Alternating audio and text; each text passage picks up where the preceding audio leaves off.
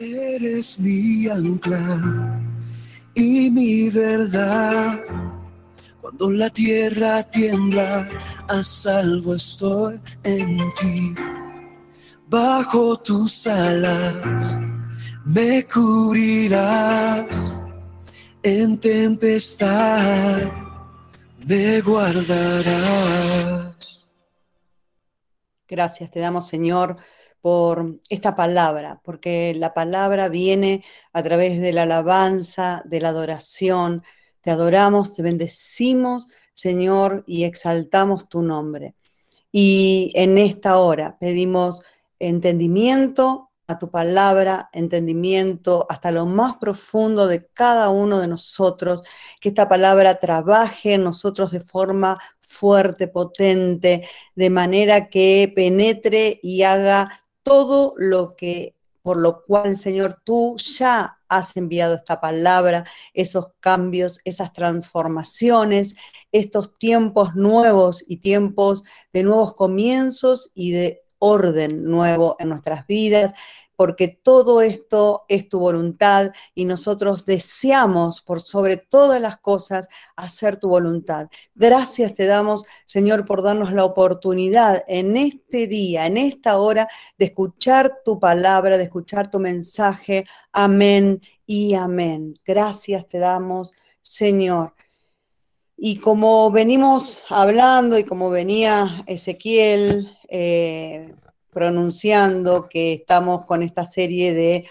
En realidad todo surgió a través del el afán y la ansiedad. ¿Por qué? Porque notamos que en, la humanidad, en las personas, en la gente con la que tratamos, en la gente inclusive de la iglesia, eh, yo escuchaba ahí eh, de la encuesta que había hecho Walter, eh, que se sorprendió y realmente qué maravilloso, ¿no? Poder encontrar personas que estén firmes, eh, como uno diría, plantados, firmes sobre la roca, ¿no? Que es Dios a través de, creerle a Dios. Pero no todos los cristianos eh, tienen esta relación tan fuerte con Dios al punto de que vengan las tempestades, que vengan las tormentas, que venga todo encima y puedan permanecer firmes.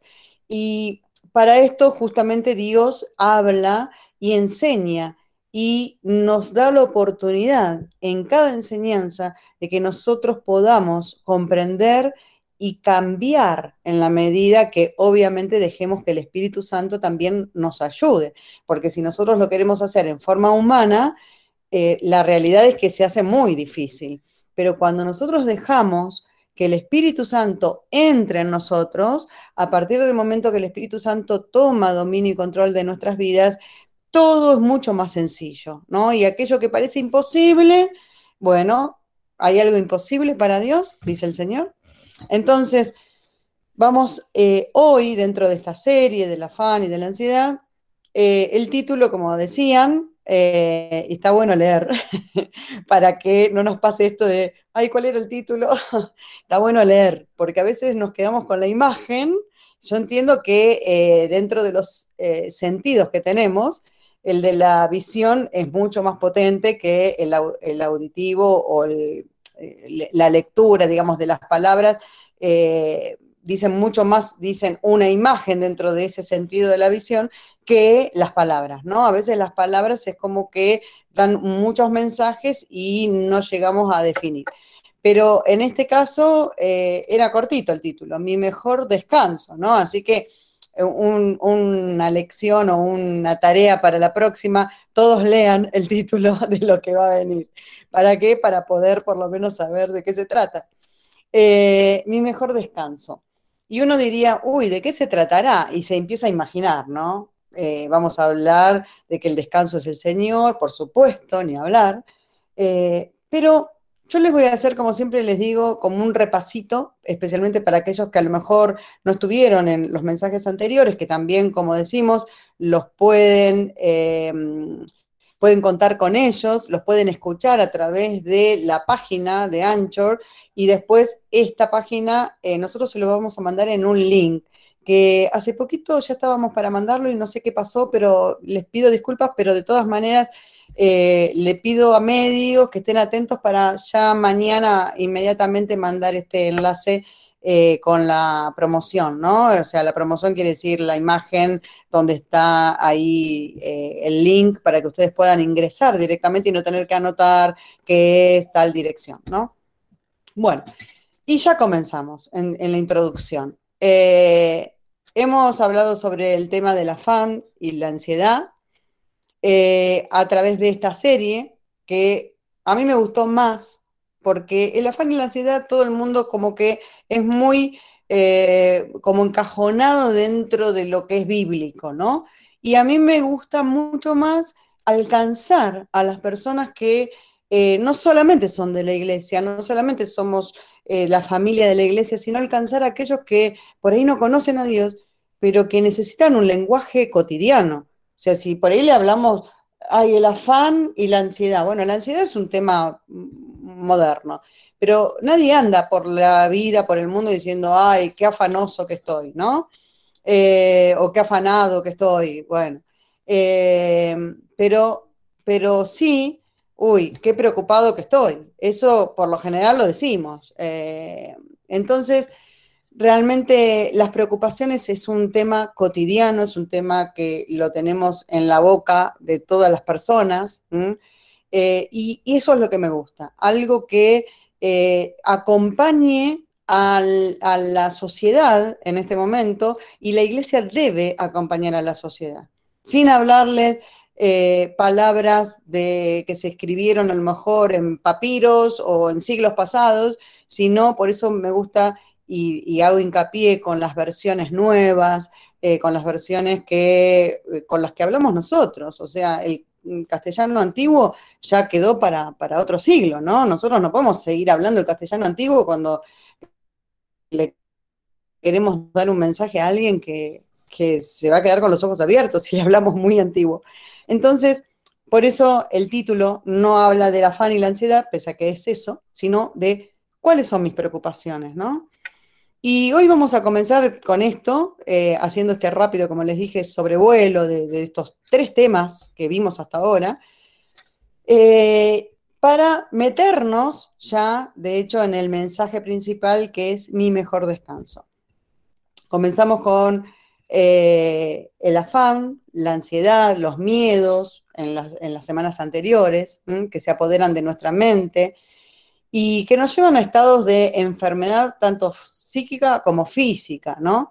Eh, todas estas, estas situaciones, estas circunstancias, em, perdón, voy a, prender la computadora sin, sin salirme de, las, de los WhatsApp, así que ahí estoy silenciando. Bien, entonces, eh, como les decía, en estos estados de, enfermedad que nos lleva eh, lo que es el afán, la ansiedad, los miedos, o sea, estar eh, preocupado por, por, diferentes circunstancias que me tocan vivir y hacerme lo que hablamos eh, también la semana pasada, ¿no? La famosa mala sangre, ¿no? Esa mala sangre que tanto se hablaba hace muchos años atrás y que realmente es así, porque les comenté como cómo, cómo actúa el sistema eh, de, nuestro cuerpo, cómo Dios nos creó, tanto en la psiquis como todo en la, parte, digamos, eh, física, ¿no? Y cómo lleva todo a que el organismo empiece a generar hormonas que no están para que actúen en esos momentos, eh, simplemente están para defendernos, pero nosotros empezamos a tener actitudes que el organismo todo el tiempo entiende que nos tiene que defender y empieza a generar, ¿no? Todas estas hormonas y estos, estas químicas que nos producen después malestares y llegan a la enfermedad inclusive. Dios nos creó perfectos, también hablamos de esto, a su imagen y semejanza, no sé cuántos se acuerdan. Lamentablemente cuando estamos alejados de Dios, y acá me detengo en algo, ¿no? Que lo puse entre paréntesis. Esto no solo porque cuando decimos alejados de Dios, ustedes me dirán, ah, claro, porque las personas que se apartaron de Dios. No. ¿Saben qué? Hablo también de los que aún conociéndolo, que son cristianos, que, que van a la iglesia, que están en comunión con los hermanos, no tienen una vida de comunión con Él. Quizá tienen una vida de comunión con los hermanos, o sea, con las personas de la iglesia, pero no una intimidad con Dios. Y esto es muy importante. ¿Por qué? Porque eh, desde muy pequeños comenzamos a tener hábitos, desde muy chiquitos, ¿no? Eh, comenzamos a tener hábitos que no son saludables para nuestras vidas y que nos llevan realmente a un laberinto completamente sin salida, resintiéndose nuestra salud. Eh, por eso a Dios realmente eh, le ocupa el hecho de que nosotros vivamos conforme a como Él nos enseña a vivir. Todo esto Él lo habla y nos aconseja a través de la Biblia, su palabra, ¿no? Podemos ver cómo las preocupaciones que a menudo llevamos como carga pesada nos alteran, nos amargan, nos amargan la vida y nos llevan aún a perder la calidad de vida. Calidad de vida que realmente es tan importante para que aquel que es especialmente hijo de Dios. Muchas veces personas que no, no son declaradas hijos de Dios tienen muy buena calidad de vida. ¿Por qué no las vamos a tener los hijos de Dios? Si nosotros somos justamente los que conocemos cómo eh, eh, nuestro Creador nos creó y cómo nos aconseja vivir para tener una mente y un cuerpo sano. ¿por qué entonces no disfrutar y perder la calidad de vida? No, no, no está bien eso. Entonces, estas preocupaciones de las que hablamos, ¿no? Muchas veces entramos como en un círculo. Eh, yo lo, lo, vi como si forman como un laberinto nuestra mente y que ese laberinto no nos deja poder ver la salida. Pero realmente yo quiero hoy, ¿no? Lo, lo recibí de parte de Dios, que hoy tiene que ser el día para que si vos te encontrás en una situación así, puedas entender que tu única salida es Cristo. Si sos nuevo, entender que hoy es el día para comenzar algo nuevo. Que vos entiendas que tu única salida de este laberinto es Cristo. Si no sos nuevo, pero estás en medio de este laberinto, bueno, hoy es la oportunidad para tu vida. Entender y sabes que es así, que tu única salida es Cristo. Entonces, para uno o para el otro, si hoy te encontrás en esta situación de un laberinto en tu mente, bueno, entendé que hoy salís de ese laberinto. Y una vez que salís de esa situación, de esa encrucijada, encrucijada eh, las llamamos eh, en, las, en las series pasadas asalto, emboscada, que son ataques, ¿no? Y hoy les digo encrucijada. Aprendemos, cuando salimos una vez de esto, podemos aprender y vamos a aprender cómo descansar para vivir realmente una vida plena, una vida plena en Dios. Y que de eso se trata, ¿no? Sabemos que somos cristianos, decimos y para aquellos que recién llegan al camino, eh, tienen el deseo de em, seguir el camino que les enseña Jesús, ¿verdad? Eh, cada uno de ustedes eh, creo que tiene el deseo ferviente de, de seguir las enseñanzas de Jesús y hacer su voluntad. Bueno, Jesús es el vencedor, el gran vencedor. Y a través de la palabra, vamos al libro de Juan, en el capítulo 16, verso 33, con la traducción en lenguaje actual, nos habla, eh, pero tengan valor, ¿no? Yo he vencido a los poderes que gobiernan este mundo. O sea, Jesús venció a los poderes que gobiernan este mundo.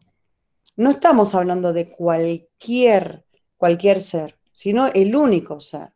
Jesús, eh, en uno de los momentos claves de la instrucción a los discípulos, previo a su arresto, les dijo exactamente esto. En otra versión, en Dios habla hoy, eh, les dijo, les digo todo esto para que encuentren paz en su unión conmigo. Clarísimo. Cuando nosotros nos unimos a Jesús, estamos unidos a Él, encontramos paz. Él nos declaró que vamos a encontrar paz cuando estemos unidos con Él. Clarísimo, unidos conmigo, unión conmigo. En el mundo ustedes habrán de sufrir, pero tengan valor. Yo he vencido al mundo. Es otra traducción, pero esta aclara un poquito más algunas cosas, o le, agregué, digamos, un, poquito más el versículo, ¿no? Eh, en el anterior estaba bien definido a que Él venció a los poderes que gobiernan este mundo.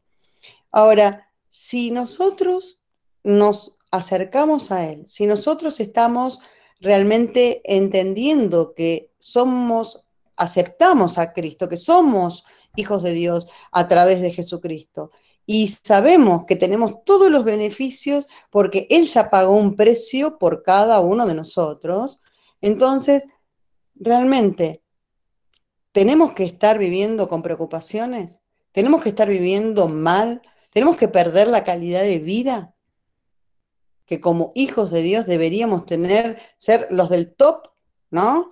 Ahí estar como, los, como el ejemplo, como vieron como eh, los judíos que son el ejemplo de la prosperidad en el mundo. Bueno, nosotros tendríamos que ser los cristianos el ejemplo de los que tienen calidad de vida y de los que representan y reflejan eh, el amor de Dios. Y muchas veces no, no, lo hacemos, no, no, no vivimos así.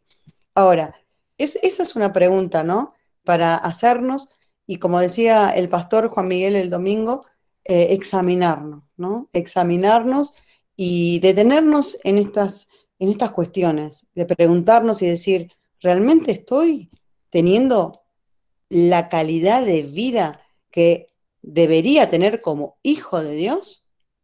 Pregunta para, para hacer la tarea. Y como siempre les digo, Anotación, tengan eh, un anotador, tengan un cuaderno especial para las cosas espirituales y comiencen a acostumbrarse a escribir, a escribir. Y hoy vamos a tomarnos tiempos también para escribir. Ahora vamos a seguir y ahora sí nos vamos a introducir en el tema del descanso. ¿Qué es el descanso? El descanso es un estado en el que se reduce la actividad tanto física como mental. De todas maneras, descansar no es solo no hacer nada o casi nada, o dicho de otro modo, la simple inactividad física. Requiere también tranquilidad, ausencia de estrés y de ansiedad. En definitiva, una situación en la que la persona se encuentre mentalmente relajada, libre de ansiedad y físicamente calmada. O sea, no es solamente tirarme en un sillón y decir estoy descansando. Fíjense qué importante, ¿no?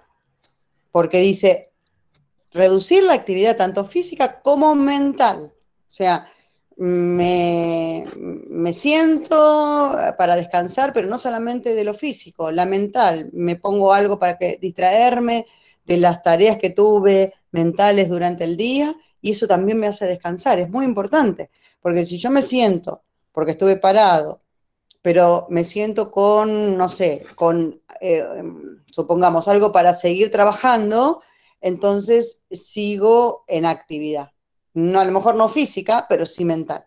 Pero acá dice que es el estado en el que se reduce la actividad física como mental. Ahora, aclara muy bien, y esto es importante, ¿no?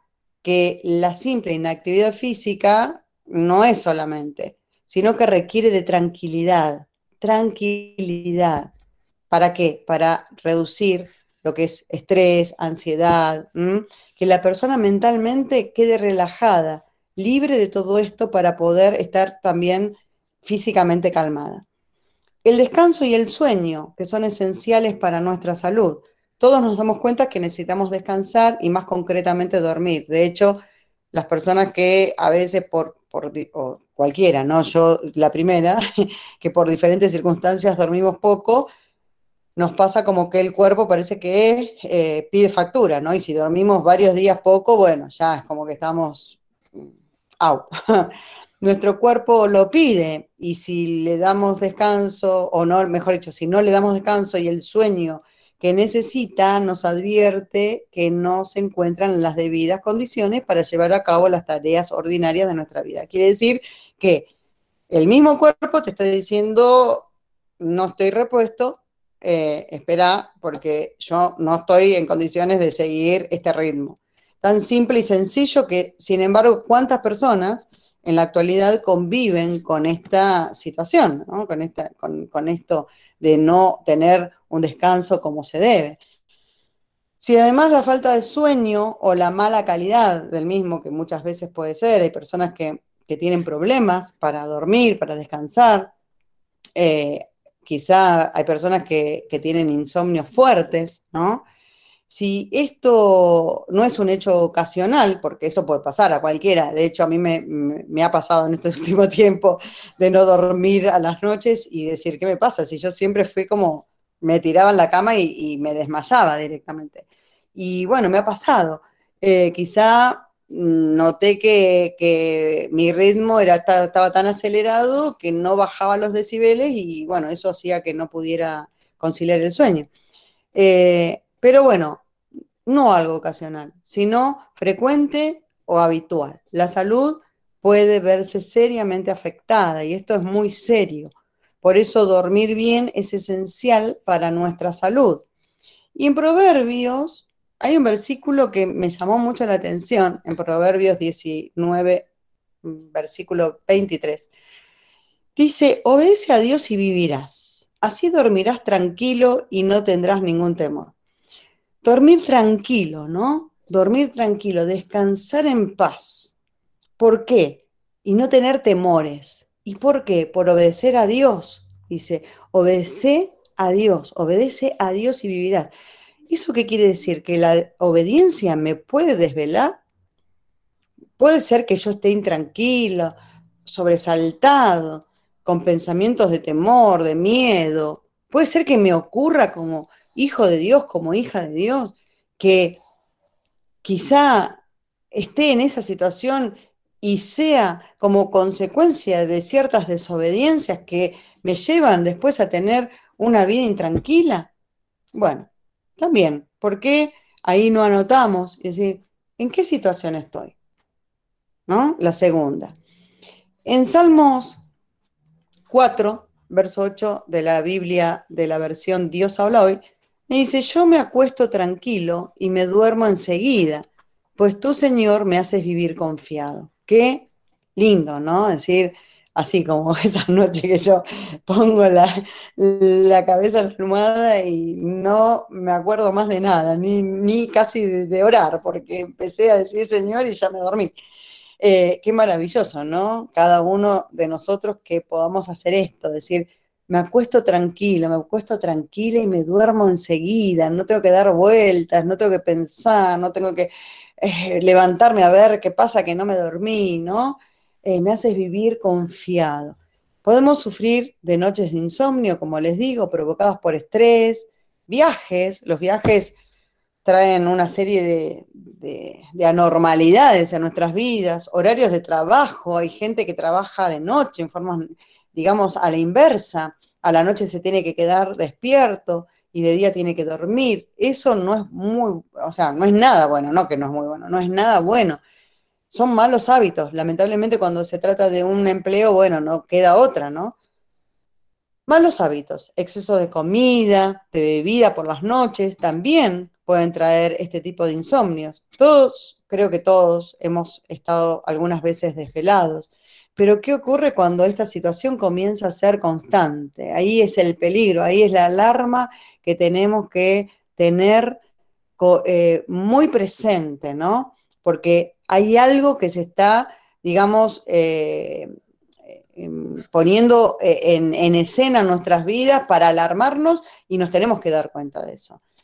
Desde una perspectiva más técnica, si la falta de descanso y sueño es prolongada, origina un trastorno progresivo de la mente, un comportamiento normal del sistema nervioso, el enlentecimiento del pensamiento, o sea, nuestros pensamientos empiezan a estar más lentos, irritabilidad y psicosis. O sea, ya ahí entramos en una cuestión que, eh, bueno, ya, ya es más grave porque eh, entra en la, cuestión patológica, que bueno, lo, tratan ramas de la medicina como la psiquiatría, etc. Por el contrario, el sueño restaura el equilibrio natural entre los centros neuronales.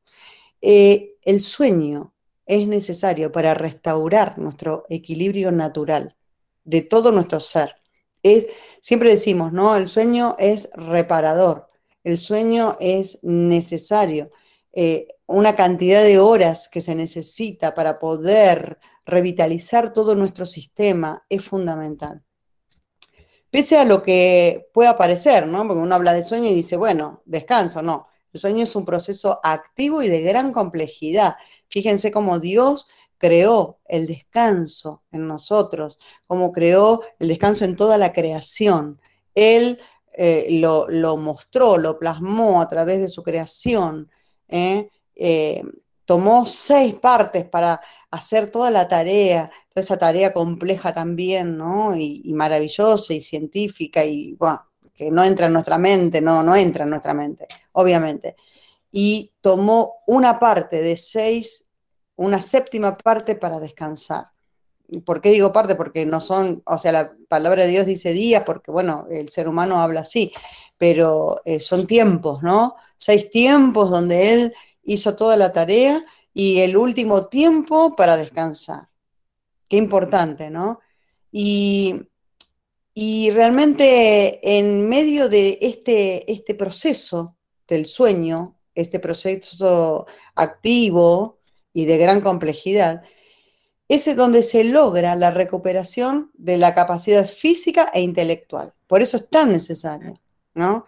Porque la única manera de poder conservar la energía o quizá hasta generarla nuevamente, mantener la termorregulación, eliminar recuerdos que carecen de relevancia, todo eso es necesario que ocurra, pero ocurre en el proceso, este proceso tan complejo que es en medio del sueño, ¿no? Que tiene etapas y bueno, yo no quise eh, agregar mucho más datos eh, que son más científicos, porque tampoco, no quiero hacer tampoco demasiado extenso esto.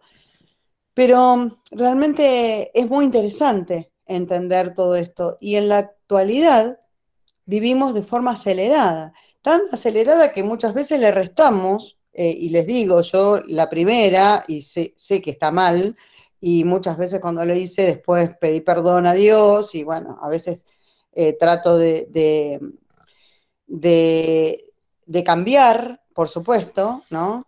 Eh, y otras veces, bueno, vuelvo a caer después de un tiempo y de nuevo pedirle perdón a Dios y así, ¿no? Pero bueno, en la actividad, eh, en la actualidad vivimos con tanta actividad, vivimos de forma tan acelerada que realmente llevamos a, a digamos, a tener una, posición de desventaja respecto a nuestro descanso. O sea, esta, esta, mm, forma de vivir a mil revoluciones, tener agendas desbordadas, conexiones todo el tiempo, estoy ahí, ¿no? Eh, eh, en la conexión al límite, pero online, que, que, no me falte nada, ¿no? Y todo esto y tantas cosas más que podríamos, cada uno sabe cómo es su vida, ¿no? Eh, pero estamos en desventaja con respecto a lo que Dios quiere para nosotros. Ahora, el descanso es considerado el cese momentáneo, reposo, esto ya es una definición, ¿no? Del descanso, reposo, quietud o pausa de una actividad o trabajo para reponer fuerzas. Esto ya es una definición, ya no la parte científica, sino una definición de lo que dice el diccionario. La palabra descansar tiene el significado de quitarse la fatiga. Yo descanso es porque me quito todo esto, este, este esfuerzo y trabajo y toda la, fatiga que produce todo esto. Y viene del prefijo de negación de es, ¿no? Y sobre el verbo cansar. O sea, es lo contrario a cansarse. Descansar es lo contrario a cansarse, es quitarse la fatiga. Ahora, ¿qué nos dice eh, eh, la Real Academia Española con respecto a esta definición? Y yo seleccioné cuatro definiciones que me interesaron mucho para desarrollar después desde la perspectiva de la palabra de Dios. Y estas cuatro definiciones de la RAE, de la Real Academia Española, habla de, la primera, tener algún alivio en las preocupaciones. Fíjense, ¿eh? tener algún alivio en las preocupaciones tema que ya veníamos tratando. Cesar en el trabajo, reparar las fuerzas con la quietud, reposar, dormir. Tercer definición, tercera definición. Dicho de una persona, estar tranquila y sin cuidado por tener la confianza puesta en algo o alguien. Estar tranquila y sin cuidado por tener la confianza puesta en algo o en alguien. Y la cuarta, tener alivio, consuelo, comunicando a un amigo o persona de confianza los males, lo, lo que está pasando. Eso también es descanso para la Real Academia Española. Y vamos a trabajar con cada una de estas para ver de qué forma podemos experimentar, porque estas son las definiciones. Entonces, ¿cómo yo puedo a través de estas definiciones poder experimentar el descanso en mi vida? Bueno, la primera, dijimos, vamos a la primera, alivio en las preocupaciones. Yo suelto las preocupaciones. En nuestro manual de instrucciones que Dios dedicó con amor para enseñarnos la forma de vivir bien, siempre hablo de este manual de instrucciones que es la Biblia. Muchos se creen que es el libro sagrado, sí, es sagrado porque es de Dios, es la palabra de Dios, pero realmente mírenlo más eh, eh, en la era que nos toca vivir, ¿no? Compramos eh, un, no sé, un aparato, por decirlo de alguna forma, ¿no? No quiere decir que nosotros somos aparatos, pero compramos algo técnico y seguramente tiene cierta complejidad y nosotros no sabemos cómo usarlo, entonces tenemos que ir a qué? Al manual, al manual técnico. ¿Para qué? Para decir, a ver, si yo aprieto esto, puedo hacer algo que, em, que termine perjudicando el aparato. Porque si yo toco un botón inapropiado, a lo mejor termino o haciendo algo que no corresponde, eh, voy a romper eso. Bueno, Dios creó este manual, que es la Biblia, para que nosotros no nos destruyamos, porque si no, nosotros somos muy eh, propensos a hacer las cosas al revés de como Dios las creó. Entonces, lo creó para decir, chicos, acá tienen, yo les di la vida, los formé, los creé. Bueno, acá tienen para que vayan viviendo conforme a lo que yo hice para que no se destruyan, porque si no se van a matar ustedes mismos. Y ahí está la palabra de Dios, el consejo. Todo lo que nosotros vivimos, si yo les, les doy el tema que les dé, yo lo busco en la Biblia y les voy a dar la respuesta de parte de Dios a través de la Biblia. Todo, de la vida cotidiana, de lo que sea. Nosotros, cualquier tema que queramos hablar y que queramos tocar, ahí podemos tocar ese tema y buscar el versículo que lo avale y que acompañe eh, la, forma, digamos, de vivir correctamente. ¿Sí? Entonces, la forma de vivir bien nos dice claramente que evitemos la preocupación a través de la palabra de Dios. Es entendible que cuando tenemos dificultades, no es fácil ignorar los hechos que realmente están sucediendo a nuestro alrededor, pero sí podemos declarar sobre ellos la soberanía de Dios. Y ustedes me dirán, ah, sí, sí, está bien, yo entiendo lo que me decís, pero ¿cómo lo hago? Bueno, vamos a la palabra, porque es lo único que nos puede dar la convicción de que Dios, el Todopoderoso, el que nos creó, el que nos ama, el que tiene misericordia, nos da la palabra exacta para cada situación.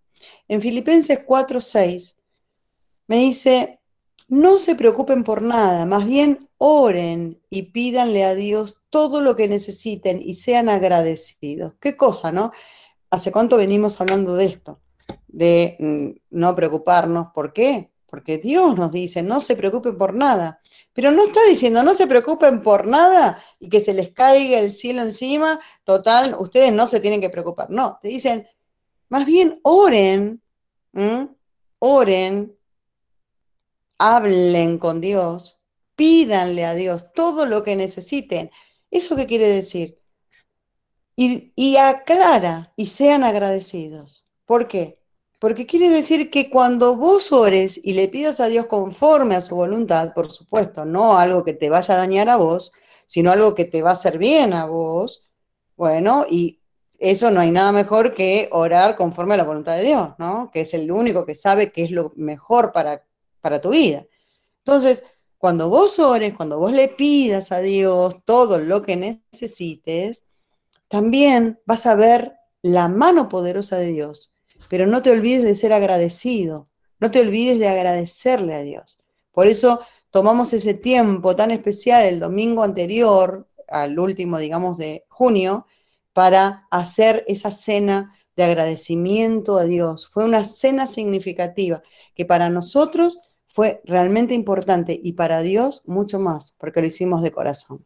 Entonces, en esta palabra aprendemos que debemos traer todas nuestras necesidades y preocupaciones a Dios en oración, hablando con Él, en vez de preocuparnos por estas. O sea, Dios mismo te está diciendo a través de su palabra, no se preocupen, tráiganme estas preocupaciones a mí, pídanme lo que necesiten y agradezcanme, porque Dios tiene esa intimidad con nosotros. También Jesús nos enseña a no preocuparnos y Él nos anima a evitar eh, preocuparnos acerca de las necesidades físicas como la ropa y la comida. Jesús nos asegura que nuestro Padre Celestial cuida de todas nuestras necesidades, por lo tanto no necesitamos preocuparnos por nada. Pero sin embargo, fíjense, la encuesta, la mayoría de las preocupaciones de las personas está en su trabajo, ¿Y por qué su trabajo? ¿Porque tienen ganas de trabajar solamente? No, porque saben que con su trabajo pueden eh, vestirse, pueden comer, pueden pagar el colegio de sus hijos, pueden tener eh, diferentes, ¿no? Acceder a la salud, eh, diferentes cosas que, que se quiere en este mundo material, ¿sí? Ahora, Jesús nos dice muy claro, y esto lo vimos también anteriormente, en otros mensajes, pero yo lo voy a volver eh, a, dar. ¿Por qué?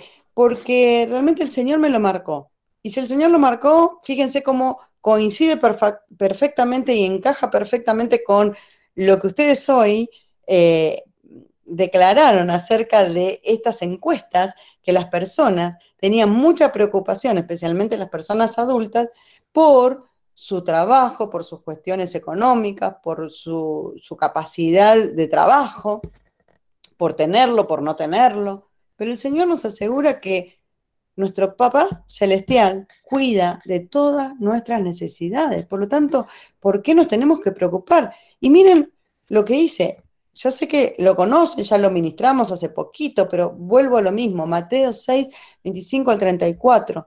Las preocupaciones el Señor dijo, no vivan pensando en qué van a comer, qué van a beber o qué ropa se van a poner. La vida no consiste solamente en comer, ni Dios creó el cuerpo solo para que lo vistan. Miren los pajaritos que vuelan por el aire. Ellos no siembran, ni cosechan, ni guardan semillas en graneros. Sin embargo, Dios, el Padre que está en el cielo, les da todo lo que necesitan. Y ustedes son más importantes que ellos. Nosotros somos más importantes que cualquier pajarito que anda volando por el aire. Ellos no hacen absolutamente nada, ¿sí? Sin embargo, Dios se encarga de darles su alimento. ¿Y cómo no nos va a dar a nosotros si somos mucho más importantes? Poné tu nombre ahí, tu nombre y decí, yo soy más importante fulanito, menganita, yo soy más importante que un pajarito que anda volando por los aires. Cuando veas un pájaro, eh, un, ave, ¿no? Un, pájaro acá de, la Patagonia, estas aves hermosas que tenemos un montón, mirala, observar y decir, qué hermoso, ¿no? Pero cómo Dios se encarga, acordate de este pasaje, cómo Dios se encarga de darles de comer. Cada día no les falta no tienen necesidad. ¿Y cómo entonces yo me voy a preocupar a ver si puedo comprar o no puedo comprar? No me va a faltar ni el alimento, ni lo que tenga que vestir. ¿Creen ustedes que por preocuparse, sigue diciendo el Señor, nada menos, vivirán un día más? Aprendan de las flores que están en el campo. Ellas no trabajan para hacerse sus vestidos. Otras, ni los pájaros, ni las flores, ni nada que anda alrededor trabaja para lograr lo que tiene. Sin embargo, les aseguro que ni el rey Salomón se vistió tan bien como ellas, aunque tuvo muchas riquezas. Si Dios hace tan hermosas a las flores que viven tan poco tiempo, ¿acaso no hará más por ustedes? Veo que todavía no han aprendido a confiar en Dios. Qué terrible, ¿no? Y ahí, otra vez, examinemos nuestra conducta. Examinemos si nosotros realmente no estamos confiando en Dios. Si el Señor tiene que decirnos a través de su Espíritu Santo, veo que todavía no han aprendido a confiar en Dios. Ya no se preocupen por lo que van a comer o lo que van a beber o por la ropa que se van a poner. Solo los que no conocen a Dios se preocupan por esto. Ustedes tienen como Padre a Dios que está en el cielo y Él sabe lo que ustedes necesitan. Lo más importante es que reconozcan a Dios como único rey y que hagan lo que Él les pide. Fíjense, lo más importante que es preocuparse qué vas a tener, qué no vas a tener. No, dice, dejadlos a los que no conocen a Dios, porque ellos ya al no conocer a Dios ya, ya no saben. O sea, se están perdiendo algo maravilloso, que es contar con Dios. Ellos ya no lo saben porque todavía no lo conocen. Pero ustedes tienen como papá a Dios que está en el cielo y Él sabe lo que ustedes necesitan. Él sabe, pero dice que lo más importante es que lo reconozcan como único rey, como primordial, no el trabajo, no los negocios, no aquello que, bueno, si hoy trabajo, tengo la posibilidad, entonces, sí, si lo haces con tu fuerza y posiblemente consigas un peso, no digo que no, pero ¿sabes qué? Lo vas a hacer con tu fuerza y no vas a reconocer a Dios como el primero, tu único rey. Vas a confiar en tus fuerzas, vas a confiar en tu trabajo, vas a confiar en lo que vos hagas. Y eso no es hacer la voluntad de Dios. Porque cuando uno hace la voluntad de Dios, todo lo demás viene por añadidura y no vas a hacer y Él te lo va a dar. Esa es la gran diferencia. ¿Entendés? No quiere decir con esto me quedo todo el día tirado en una cama y no hago nada. No, no, no. Eso tampoco Dios lo va a avalar. ¿ah? Vos hacés lo tuyo, pero no quieras añadir algo más creyendo que, bueno, si yo lo hago con mi fuerza. Ojo, yo se los digo porque en su época lo he practicado y Dios me demostró que no era así y me lo enseñó y me dijo, bueno, está bien, ahora yo te dejo. A ver, ¿qué vas a hacer? Y ahí se me terminó todo. ¿Por qué? Porque cuando uno lo quiere hacer uno, Dios no pone la mano. Y si Dios no pone la mano, les digo sinceramente, estamos perdidos. Más cuando ya conocimos a Dios. Entonces, lo más importante, dice Jesús, es que reconozcan a Dios como único rey y que hagan lo que Él les pide. Agradar a Dios, obedecerle. Fíjense, palabras que vienen una y otra vez. Dios les dará a su tiempo todo lo que necesiten. ¿Pero cuándo? A su tiempo, a su tiempo. No seamos ansiosos. No queramos que las cosas sucedan antes de tiempo, porque el tiempo es el, perfecto y el correcto para recibir, no antes ni después. Así que no se preocupen por lo que pasará mañana. Jesús, de nuevo, vuelve a decir, no se preocupen por lo que pasará mañana, ya tendrán tiempo para esto. Recuerden que ya tenemos bastante con los problemas de cada día. Jesús, vuelta a decir lo mismo. Ya tenemos bastante con los problemas de cada día para estar pensando ya en lo de mañana, si el mañana le pertenece a Dios. Y además dice esto, cuando arranca, ¿no? No podemos añadir no podemos añadir un día más. Entonces, ¿creen ustedes que por preocuparse vivirán un día más? No. Obviamente que no. Dado que la preocupación no debe formar parte de nuestra vida, ¿cómo podemos vencerla entonces, no? Yo creo que con este versículo, con, perdón, con este, con este pasaje bíblico, con esta cantidad de versículos que forman esta enseñanza, creo que tenemos muchísimo, ¿no? Si con esto no entendemos, pero vamos a seguir. En primera de Pedro, capítulo 5, 7, dice, confíen a Dios todas sus preocupaciones, todas, no dice sus preocupaciones, todas sus preocupaciones, porque Él cuida de ustedes. Dios no quiere que nos agotemos llevando el peso de los problemas y las cargas. ¿Por qué quiere Dios encargarse de nuestros problemas? Porque somos sus hijos. Yo escuché muchas veces a algunos religiosos que decían, ay, Dios tiene tanto problema de con cosas mucho más serias, más graves. Más... No, a ver, estás humanizando a Dios, no estás entendiendo quién es Dios. Estás poniéndolo como si tuviera una mente humana. Dios es omnisciente, Dios es omnipresente, Dios es todopoderoso, Dios es el creador de lo infinito. O sea, no entra en nuestra cabeza, volvemos a lo mismo. Él quiere encargarse de nosotros, de nuestros problemas. ¿Por qué? Porque somos sus hijos, porque nos ama, por eso, porque Él se preocupa por nosotros, porque nos creó. A Dios le importa todo lo que nos sucede. No minimices que y pienses que Dios no está para preocuparse de nosotros, ni para preocuparse de tus cosas pequeñas, porque Dios te demuestra, y yo esto muchas veces lo he también compartido, que en los pequeños detalles es donde se muestra la grandeza de Dios. En los pequeños detalles que te da a tu vida. Porque vos decís, pero si se está deteniendo a mirar esto tan pequeñito que yo ni siquiera lo compartí con nadie y Dios ya lo sabía y me lo está dando porque sabés que fue Dios, ahí es algo maravilloso. Ninguna preocupación es demasiado grande o demasiado pequeña para que no tenga su atención.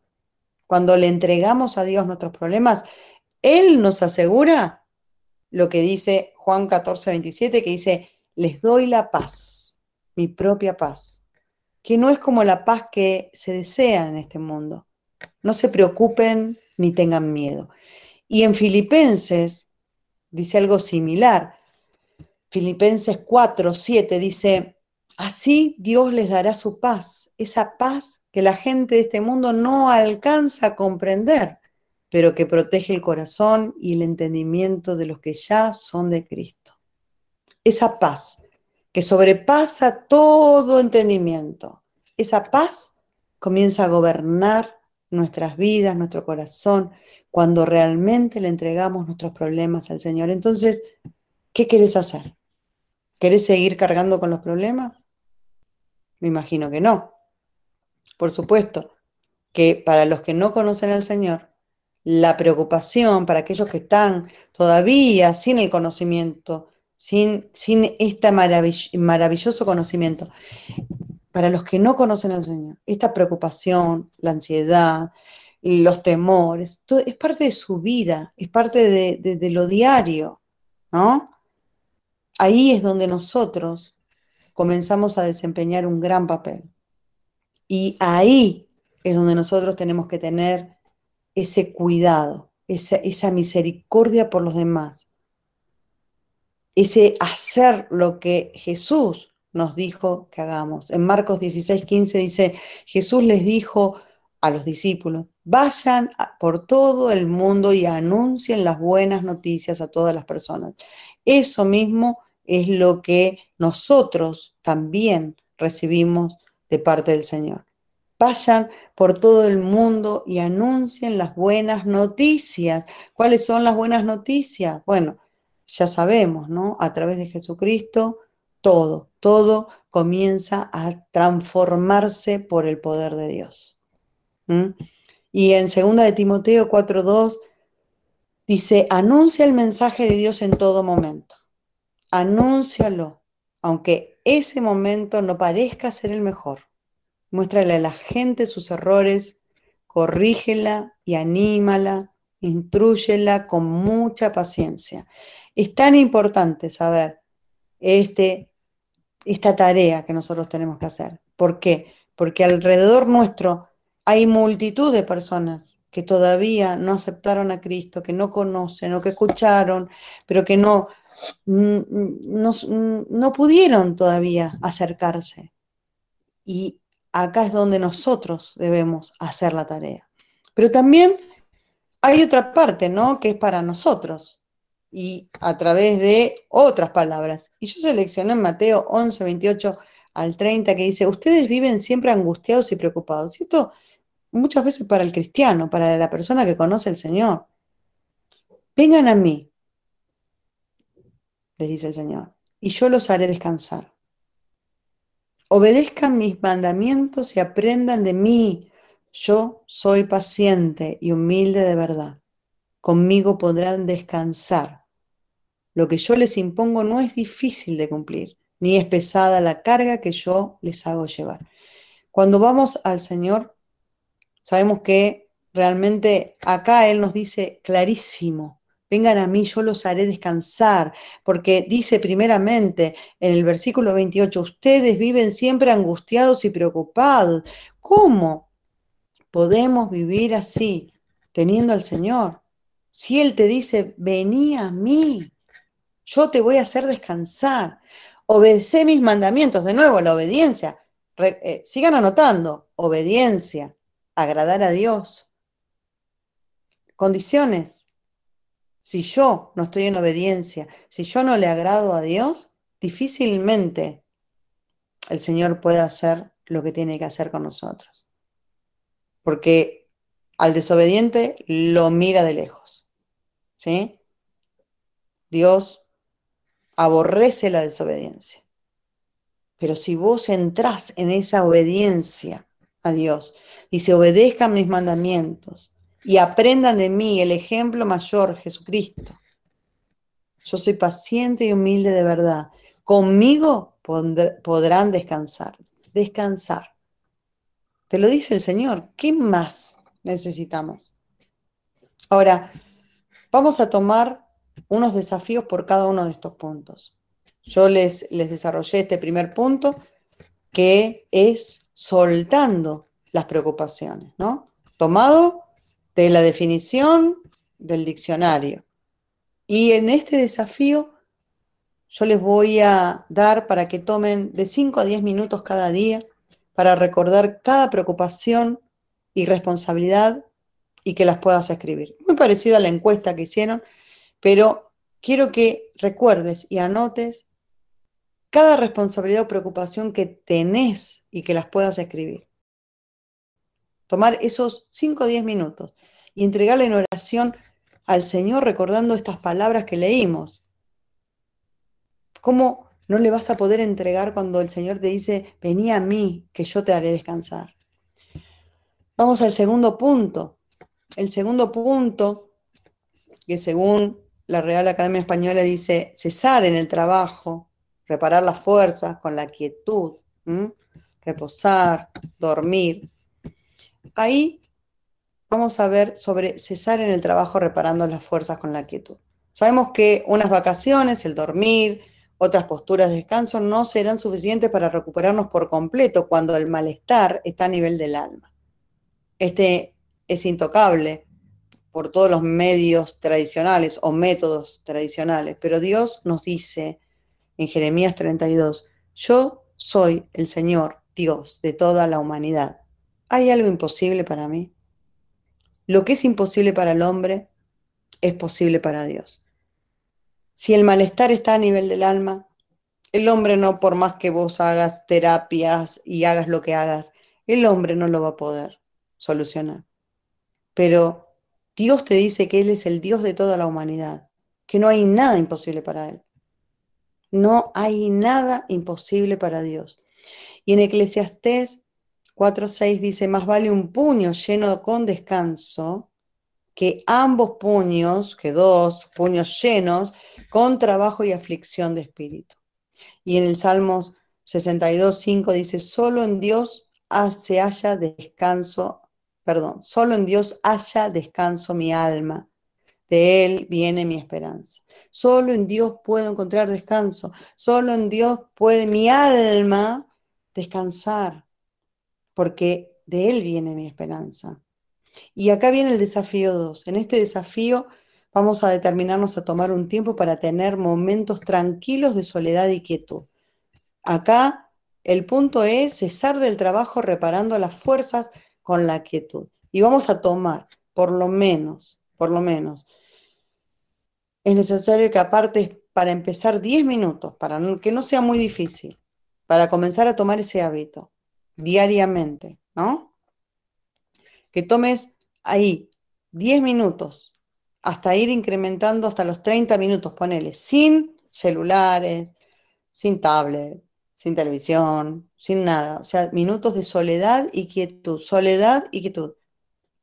Cualquier cosa que pueda cortarte en ese momento, sácalo. Será necesario en ese momento que observes qué está ocurriendo en tu mente, en, en esa tranquilidad. Y toma nota también. Ahí sí, el anotador, el cuaderno, toma nota sobre las áreas que parecen estar en un estado de preocupación. Vas a pedir de forma específica la restauración a Dios. Porque después de esto viene el momento de la oración. Si identificas los lugares que necesitan ser sanados, todo va a ser mucho más fácil. Habla con Dios pidiéndole que te muestre esos lugares profundos que pueden estar siendo pasados por alto por, por tu vida, por vos, porque uno realmente, por eso es necesario parar, es necesario tomar un tiempo, unos minutos. Aunque no sea mucho, me decís, no tengo el tiempo, bueno, 10 minutos. Nadie se muere por 10 minutos. ¿Ah? Lee y escucha la palabra de Dios. Deja que Dios te hable. Escribí cosas notables que surgieron en ese tiempo de silencio.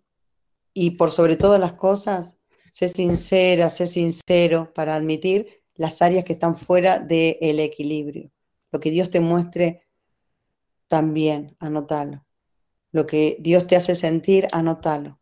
Es para vos, nadie te lo va a pedir, pero es para que vos puedas determinarlo, puedas eh, puedas darte cuenta, porque en lo abstracto nosotros no, notamos lo que está pasando con nuestro interior.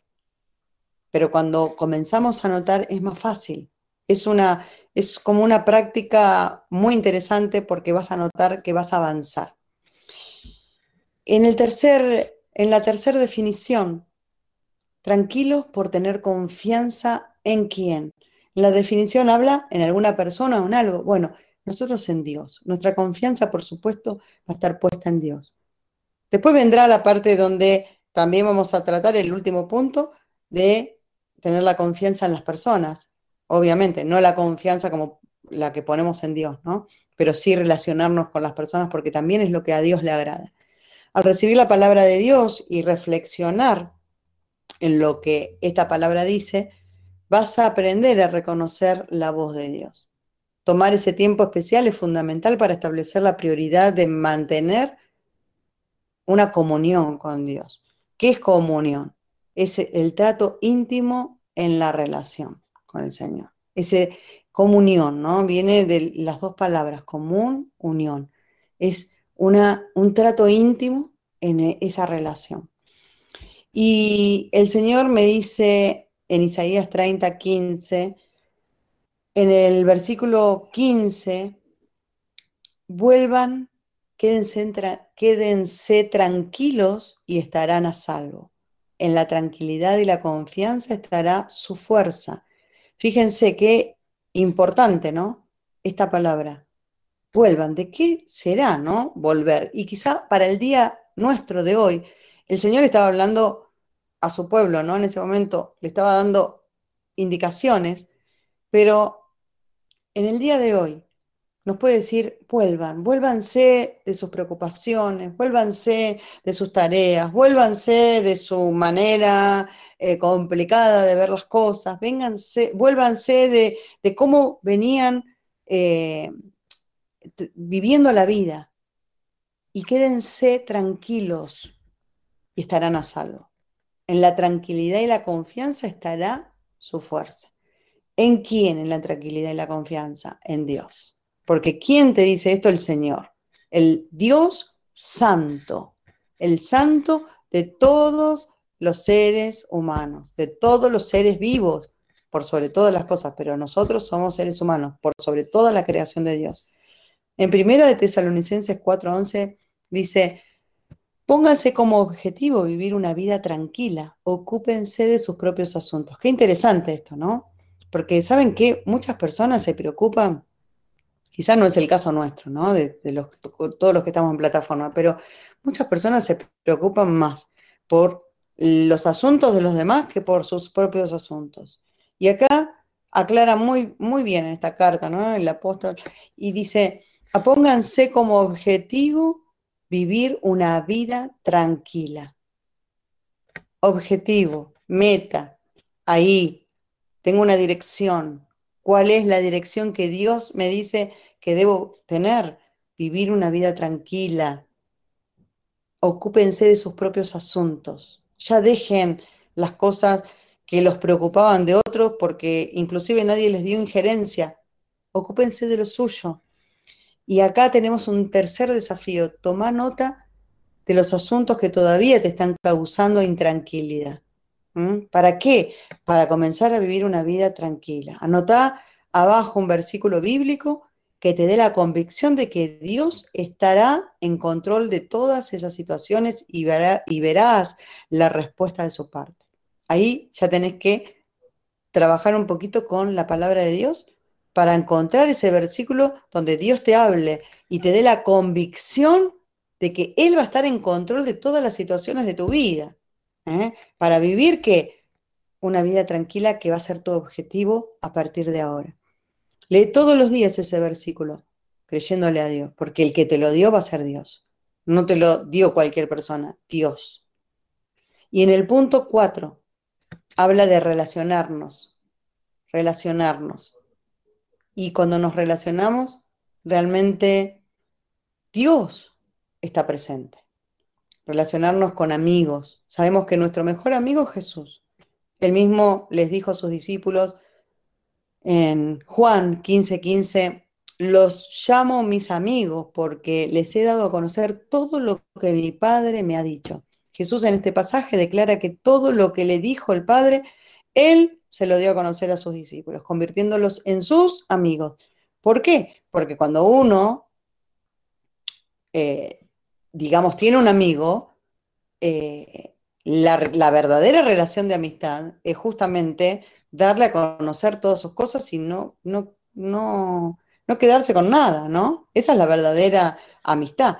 Ahora, eh, tener intimidad con Dios y tener a Jesús como nuestro mejor amigo no significa aislarnos de los demás.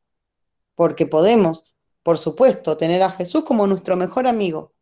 Él es único en ese sentido. No, no hay nada que lo pueda suplantar.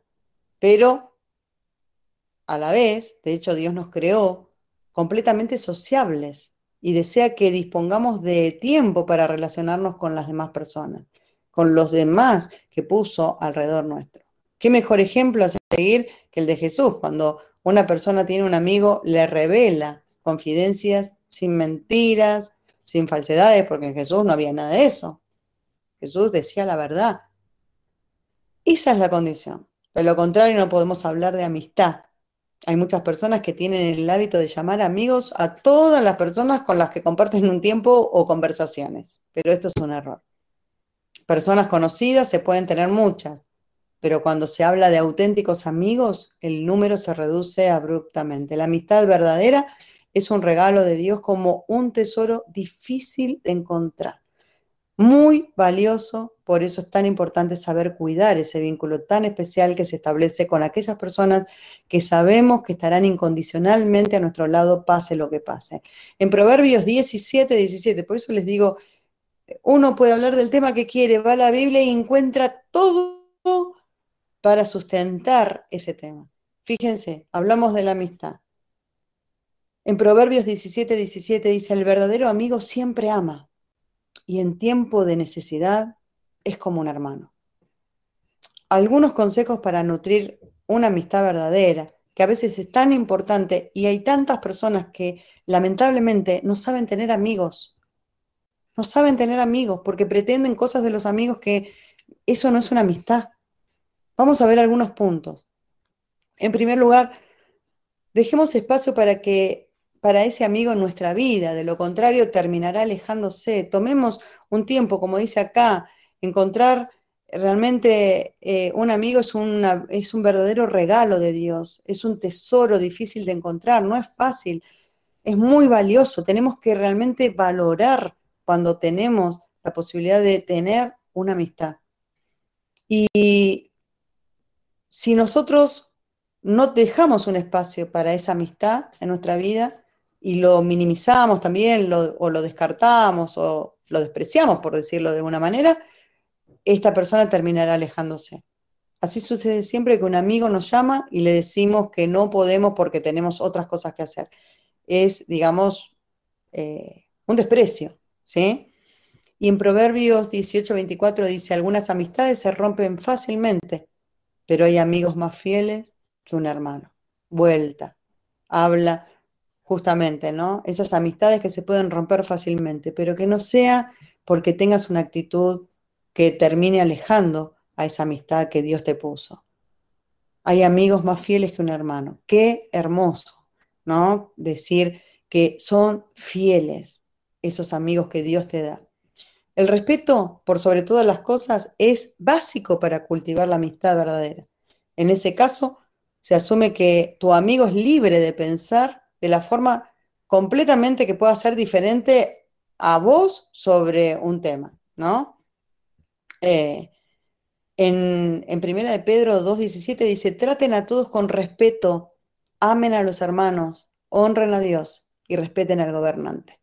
Fíjense, amen Amen, pero traten a todos con respeto. Amen a los hermanos, amen a los amigos, ¿sí? Un hermano puede ser un hermano en Cristo y puede ser un amigo. O puede ser a lo mejor un amigo que no es un hermano en Cristo, pero ahí viene la tarea. Pero no la tarea impulsiva de que se convierta porque si no, no es mi amigo. No, nada que ver. O sea, viene la tarea de amor, la tarea de paciencia, ¿sí? No dejes que el hecho de estar en pareja y tener una familia dañe tus relaciones de amistad. No te encierres en ese círculo porque tener una familia es perfectamente compatible con tener buenos amigos. Es un signo de madurez buscar tiempo para todo. Y en Eclesiastés 3 me dice, todo tiene su momento oportuno. Hay un tiempo para todo lo que se hace bajo el cielo. Dios te lo dice. Y ser maduro es encontrar ese tiempo. Vos podés tener una perfecta familia, hermosa familia, cumplir con todas eh, tus, tus, responsabilidades como, como, como, mamá, como esposa y tener amigas o, como esposo, como padre y tener amigos. Mientras que los amigos, por supuesto, estén en la voluntad de Dios, ¿no? Por supuesto. No para cosas que no correspondan. Por supuesto, desde ya lo aclaro porque por ahí alguno me va a decir, ah, bueno, ¿viste? O le va a decir al marido o, el marido a la mujer, ah, ¿viste que puedo salir con mis amigos? Eh, eh, todo tiene una lógica y tiene que estar dentro del propósito de Dios, ¿no? Recuerda las fechas importantes de un amigo verdadero, pero ten en cuenta que la amistad se demuestra en el día a día teniendo una relación continua. Y en Proverbios 27, 17 me dice, el hierro se afila con el hierro, y el hombre al relacionarse con el hombre. Nosotros necesitamos relacionarnos con las personas que Dios nos pone. Y eso es lo que se dice acá, que esa amistad se demuestra día a día, teniendo una relación continua. Si yo no tengo relación con una persona, no puedo nunca eh, llegar a, a tener amistad con esa persona. Respeta la intimidad de un amigo y no comentes con terceras personas conversaciones que son privadas. En Proverbios 16, 28 me dice, el alborotador siembra conflictos, el chisme separa a los mejores amigos. Tener en cuenta muy en claro esto, respetar la intimidad de la persona que te está hablando con confianza, creyendo que de, de esa confianza no va a salir nada de tu boca, pero y de pronto que vos no honres esa confianza, no está bien. Y la palabra de Dios te habla que el, alborotador siembra conflictos. No seas de esas personas que siembren conflictos. el chisme separa a los mejores amigos. Que el chisme no esté en tu boca. Cuando te vengan los deseos, yo entiendo que hay personas que es como que les brota, ¿no? Eso de, querer contar. Bueno, reprendelo y decir, Señor Espíritu Santo, apodérate de mí, ayúdame, ayúdame porque soy mi ayudador, ayúdame a que no entre en mi boca el comentar algo de otro. ¿Por qué? Porque es lo peor. Dios no lo quiere porque lo aclara. Quiere que mantengas tu amistad. Dice que el chisme separa a los mejores amigos. Dios quiere la amistad. Sé sincero con tu amigo y decirle la verdad siempre. En Zacarías 8, 16, 17 dice, estos son mis mandamientos, digan siempre la verdad, procuren hacer la paz. No hay nada peor, no hay nada peor que tener un amigo y no decirle realmente la verdad. No hay nada peor. A un amigo no se le miente. A, a nadie se le miente, ¿no? Pero tampoco se le ocultan cosas, sino para qué tenés una amistad. Si vas a ser, si no vas a ser sincero, si no vas a decirle la verdad a la persona con la que realmente tenés que tener confianza, que es la persona que te va a escuchar, es la persona que va a estar en las buenas, en las malas, y si te dice algo que a lo mejor no te gusta, a lo mejor es para tu bien o a lo mejor porque se equivocó. Y también eso le tenés que permitir. ¿Por qué? Porque cualquiera se puede equivocar.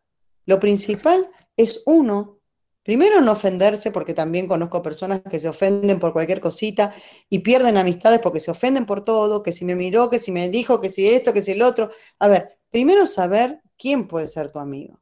¿Quién puede ser tu amigo, tu amiga? Una persona que merezca la confianza, pero vos también tenés que valorar todo eso y hacer lo que realmente Dios te pone en tu corazón para hacer el bien. Procuren hacer la paz. Digan siempre la verdad. Procuren hacer la paz. No te enojes por cualquier cosa. Porque eso no es hacer la paz. Es hacer la guerra. Como digo, que me miró, que me dijo, ay, mira lo que me dijo. Y si te dijo algo que te ofendió, ¿por qué no le preguntas por qué te lo dijo? Háblalo, soluciona tu problema. Ahora, si la persona te está mintiendo, si la persona te está engañando, y bueno, ahí yo, por ejemplo, me he apartado de personas que me han engañado o que me han dicho cosas que no eran reales y yo sabía que no eran reales. Entonces digo, ¿para qué quiero tener una amistad así? No me interesa. ¿Por qué? Porque para, yo valoro realmente una amistad. Y para mí la amistad vale un montón, pero tiene que ser eh, alguien que, no, no, tenga miramientos, que no tenga que estar inventando historias. Eh, no, no, no, imposible para, para, mi forma de pensar, ¿no? Mi forma de ser. Entonces, el último punto dice, creo que sí, es el último punto, el séptimo, dice, valora a tu amigo y como es, tal y como es, sin pretender cambiarlo. Eso es lo más importante también. ¿Por qué? Bueno, todos los puntos son muy importantes, pero valorar a tu amigo tal y como es sin pretender cambiarlo. Porque si vos sos amigo o amiga de una persona, la, la aceptás como es. Si ves necesidades de su parte, es preferible que hables con Dios, que ores, para que la persona reciba una transformación del Espíritu Santo, pero no que vos quieras cambiar a la persona. Imposible. No está bien. No vayas por ese lugar porque no está bien. Que Dios te use dándote estrategias para ganar a esa persona para Cristo si no es cristiana. Podés tener amigos que no sean cristianos, siempre que estén dentro de, de, a ver, de un contexto lógico, ¿no? Si esos amigos te van a llevar por un camino que es de perdición, por supuesto que no. Ahora, si es al revés, podés perfectamente. Y si la persona es cristiana, pero le falta crecimiento espiritual, pedirle a Dios por eso. Si vos ves que todavía le falta, que no está haciendo las cosas de pronto como vos te, te parece que tienen que ser, no porque vos mm, tengas un criterio, pero vos conocés la palabra de Dios, conocés lo que Dios eh, establece. Entonces, si vos ves que eso no está coincidiendo, bueno, pedirle a Dios por su crecimiento espiritual. Hablale a Dios por esa persona.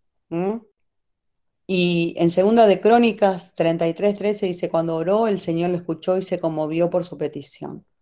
Entendé que es mucho más productivo y a Dios le agrada que vos ores y Él te va a escuchar y Él se va a conmover por tu petición cuando vos hagas lo que a Él le agrada. Sí, como te digo, si vos valorás a tu amigo tal como es y no pretendes cambiarlo, pero si ves necesidades, orás, como dice en Segunda de Crónicas 33, 13, orás, el Señor te escucha y Él se conmueve con tu petición y obra y vas a ver la gloria de Dios sobre esa persona. En segunda de Timoteo 3, 16 al 17 dice, todo lo que está escrito en la Biblia es el mensaje de Dios y es útil para enseñar a la gente, para ayudarla y corregirla y para mostrarle cómo debe vivir. De ese modo, los servidores de Dios estarán completamente entrenados y preparados para hacer el bien.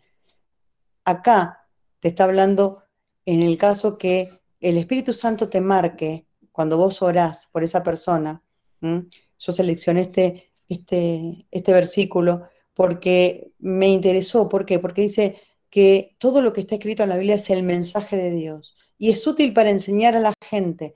Ahí puedes hacer una tarea, pero que sea con paciencia, con amor, como Dios quiere, no para decirle, ah, mira, ves, la Biblia dice, no, jamás es por contienda, acordate, jamás ser por contienda. Porque dice que de ese modo los servidores de Dios estarán completamente entrenados y preparados. ¿Para qué? para hacer el bien. Entonces, si vas a hacer el bien, lo haces conforme a lo que Dios te dice, el Espíritu Santo te marca.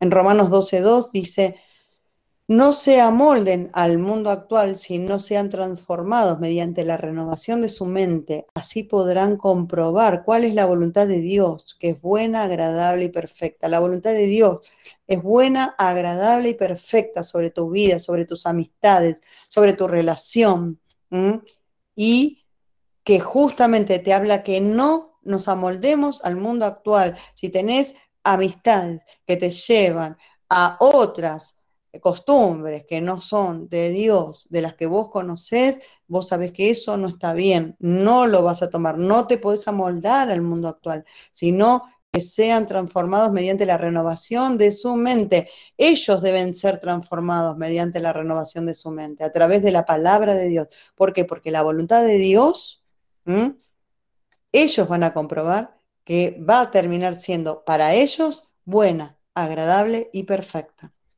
Y el desafío cuarto es que cada semana inviertas al menos una hora en las personas que amás disfrutando tiempo con ellos. Si hoy todavía no puedes reunirte presencialmente, lo puedes hacer con estas plataformas que son maravillosas. Sería muy productivo poder anotar lo que Dios te muestra durante ese tiempo y así enriquecer la relación.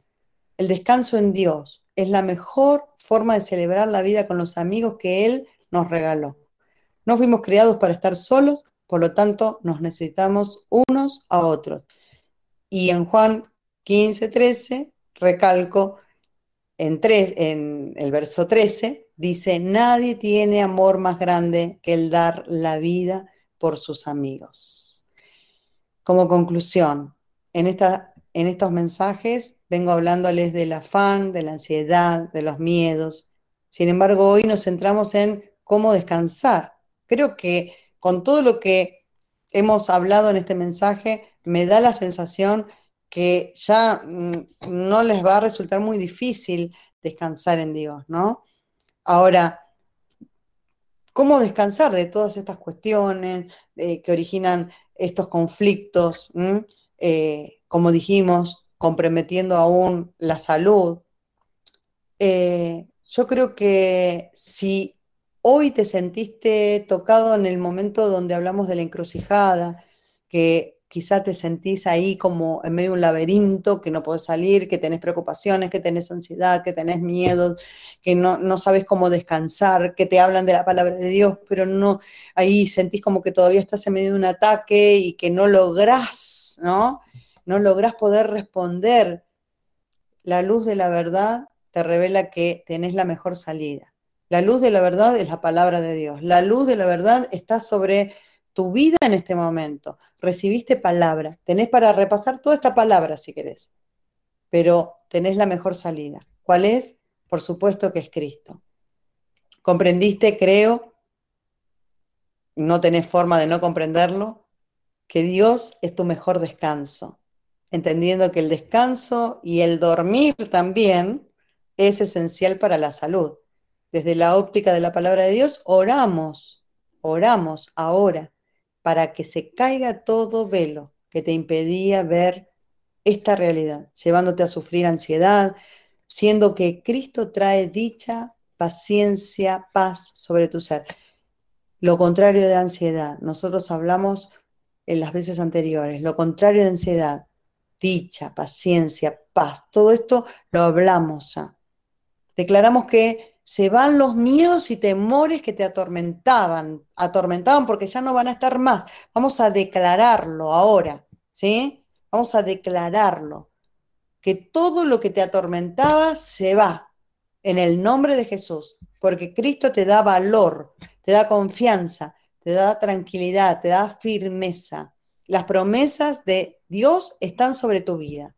En esta hora pedimos al Señor que el Señor del descanso que su promesa se cumpla en cada uno de nosotros. Recordá, el Señor dice, ustedes que viven siempre angustiados y preocupados, vengan a mí y yo los haré descansar. El Señor del descanso, Él te va a hacer descansar. No tenés forma de no poder creer que Él, Él te va a hacer descansar. Te dice, vení a mí ahora, en esta hora. Toma este tiempo, cerra tus ojos, decirle al Espíritu Santo, Señor, vení a mi vida. Yo quiero recibir, primeramente, si necesito tu perdón, te pido que te pido recibir ese perdón en esta hora. Pero necesito también recibir este descanso. Yo voy a tu presencia, yo voy y hago lo que me decís, obedezco tus mandamientos, aprendo de vos, pero entiendo que tu palabra en esta hora, en esta noche, me dice que con vos voy a descansar, que tu carga es fácil de llevar, porque no es pesada, porque no es difícil tu Espíritu Santo ahora obra sobre cada corazón, sobre cada persona que se sentía débil, cada persona que está en este lugar escuchando, que recibió esta palabra, que, que se sintió identificada, quizá en una, en dos o en tres partes o más, o quizá en toda la palabra, que tomó toda la palabra para su vida. Yo te pido que, Espíritu Santo, siga sobrando y que en esta noche, este descanso que estamos proclamando, venga sobre su vida, sobre su mente, que haya tranquilidad, que haya paz, que toda la palabra que hemos compartido, que esté recibiendo hasta lo más profundo de su alma, para recibir paz, para recibir perdón, para recibir todo aquello que tiene que ver con el descanso. Y tu gloria desciende sobre cada uno de nosotros. Aquella persona que no podía descansar cuando dormía, ahora viene tu paz, viene tu descanso y experimentará que cada noche podrá descansar como hasta ahora quizá nunca ha descansado. Recibe de parte del Espíritu de Dios, ahora, en el nombre de Jesús. Recibe ese toque de la presencia del Espíritu Santo, en el nombre de Jesús. Todo aquello que esté en falta, todo aquello que no esté conforme a lo que a vos te agrada, Señor, que sea un tiempo en estos días, a través de estos desafíos que mis hermanos tomaron, para que tu espíritu esté hablando directamente a lo más profundo de sus corazones y que cada persona tenga la oportunidad de recibir, de ver, de tener la visión tuya y de entender aquellas cosas que deben cambiar en sus vidas para recibir este bendito descanso. Vos, Señor, sos nuestro descanso. Mi mejor descanso eres vos, eres tú, Señor. Sos vos.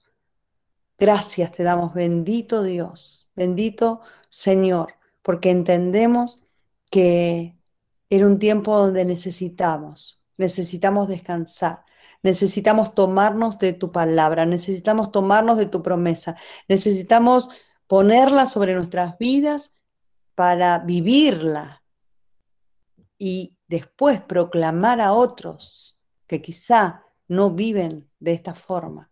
Pero primeramente nosotros recibimos, recibimos de tu poder, recibimos de tu toque y las cosas van a ser completamente nuevas en tu nombre, Señor, para luego proclamar a los que tenemos cerca, a nuestros próximos, a nuestros amigos, a nuestros conocidos, a nuestros familiares. Verán tu gloria, verán los cambios, verán lo que vos vas a hacer, Señor, a través nuestro. En el nombre de Jesús. Gracias te damos, bendito Dios. Amén. Y amén. Gloria a Dios.